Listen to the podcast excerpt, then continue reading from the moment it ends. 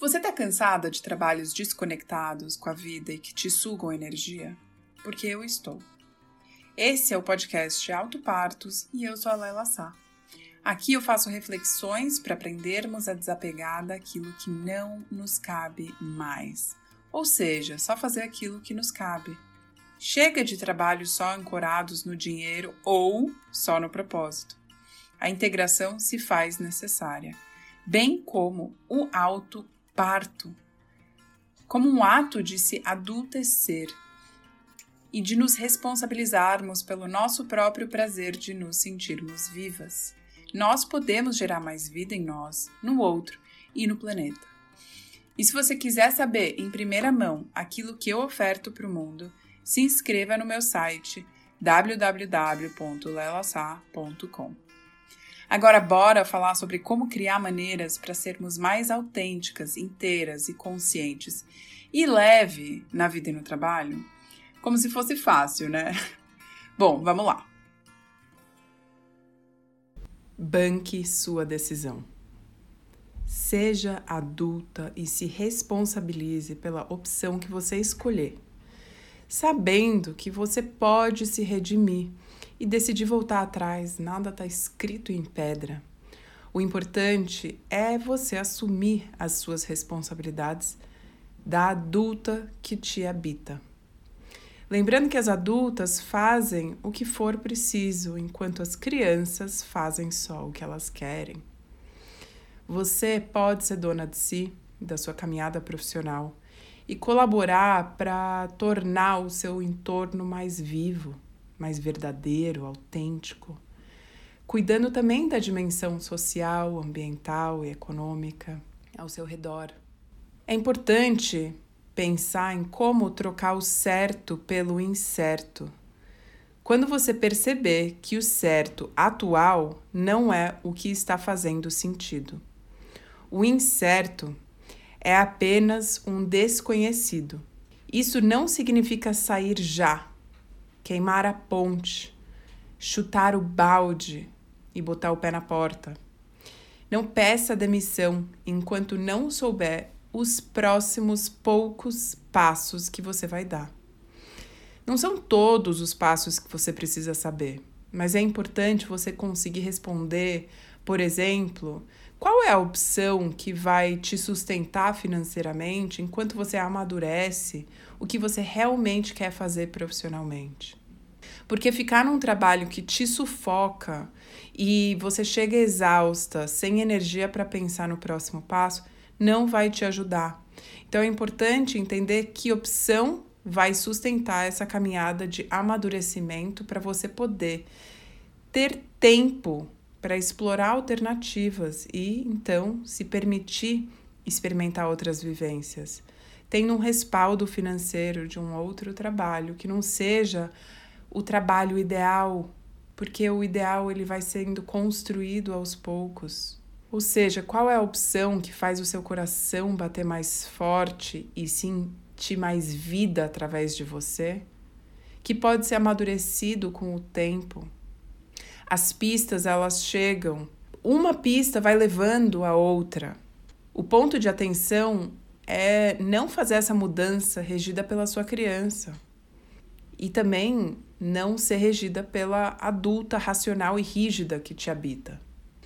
Porque a transição profissional ela é guiada pela adulta, abrindo espaço para sua criança que regenera a vida em você, que é guiada pelos interesses, pela paixão, pelo novo, pelo vivo. Então, é importante conseguir uh, entender como fazer essa transição de uma maneira que você esteja inteira. Então, como tatear se você está no caminho correto? Quando a gente quer saber o que é certo, automaticamente a gente também quer saber o que está errado. Só que ao longo dos anos, a gente foi vendo vários momentos na história que transformam o nosso olhar do que é correto. O que é certo para a sociedade é aquilo que é bem quisto, permitido e, por consequência, bem sucedido aos olhos dos outros. Um dia, o certo era mulher usar apenas saias. Só homens ter contas bancárias. A mulher não votar. Charrete ser o meio de transporte mais rápido além do trem. Pessoas fumarem no avião. Andar de carro sem cinto. E quando a gente olha para isso hoje, a gente acha isso um absurdo. Isso tudo porque o certo fica demodé ao longo do tempo. O importante é entender o que faz sentido. Só que para saber o que faz sentido, é importante identificar o que te move. Isso acontece a partir de uma auto-checagem interna. Envolve checar no corpo o que parece ser o melhor a ser feito agora. Você se sente viva com a decisão que você precisa tomar? Entre as duas alternativas, o que te torna mais viva? Quando você pensa nas alternativas, quando o seu corpo relaxa e quando o seu corpo está tenso? O que te faz bem nem sempre é o que é correto aos olhos da sociedade. E é aqui que é a grande pegadinha. Seguir o seu instinto envolve prática você precisa compreender qual é a maneira de decodificar a resposta do vai ou não vai que o seu corpo sinaliza. Isso envolve também desenvolver a sua intuição, que é uma maneira de deixar isso ainda mais nítido. E às vezes é praticando com coisas simples que você vai adquirindo uma relação mais fina com a sua intuição. Então, por exemplo, Faz uma pergunta qualquer e veja qual é a primeiríssima resposta que vem. A intuição é a primeira fala que surge. Só que ela é tão rápida que muitas vezes a gente até duvida. E é muito importante desenvolver essa relação com a intuição, porque é uma arte a gente discernir o que é intuição de ego e resistência. Por isso que envolve uma prática. Só que quando a gente consegue desenvolver essa relação com a intuição, a vida flui com mais facilidade. Então, aqui vão alguns exemplos do que você pode fazer para desenvolver a sua intuição no cotidiano e que eu aprendi com a minha mãe quando eu era criança. Pergunta a si mesma o que você vai ter de jantar quando outra pessoa for cozinhar. Ou peça para saber onde estacionar o carro quando você chegar num estacionamento cheio, lotado, como num shopping, por exemplo. Peça para a intuição te orientar onde está a vaga. Ou adivinhe o clima do dia seguinte antes de olhar no celular qual vai ser a previsão. A intuição, ela é uma conexão com o nosso eu mais sábio que pode orientar melhor os nossos caminhos sem precisar fazer tanta força e por consequência a gente consegue fluir mais. É uma vozinha que a gente escuta ao fundo. Uma prática de relação com ela nos ajuda a nos sintonizarmos com essa conexão dessa sabedoria maior. Ela resolveu muitos problemas e já revelou grandes mudanças com pequenos sinais. Só que a gente precisa aprender a ler os pequenos sinais. E é na prática que a gente aprende. É incrível como a gente pode criar uma relação de algo que já é inerente a nós. Todo mundo é intuitiva. É uma questão de desenvolver e entrar na frequência dessa voz como a gente entra na frequência de uma estação de rádio. Eu vou contar uma história para você entender mais sobre a intuição. Uma vez eu estava procurando uma casa para morar e eu entrei numa casa para alugar que era linda e toda reformada. Ela era aparentemente tudo que eu queria. Só que quando eu entrei na casa, instantaneamente eu ouvi uma vozinha interna dizer: tem infiltração. E aí eu perguntei para a dona que estava ali ao meu lado. E ela falou que não. Aí eu pedi a uma amiga para me passar o contato da antiga inquilina que ela conhecia e eu mandei um áudio. Falei, Fulana, é, eu sei que você morou na casa X e eu queria saber se você teve algum problema de infiltração, de mofo, de vazamento. Você consegue me dizer é, a sua experiência nessa casa? Cinco minutos depois, eu recebi uma mensagem de voz dela dizendo: sim, tinha infiltração e um cheiro bem forte no corredor e em um dos cômodos. Só que a dona fez uma reforma justamente por isso e parece que o problema foi solucionado depois da nossa saída.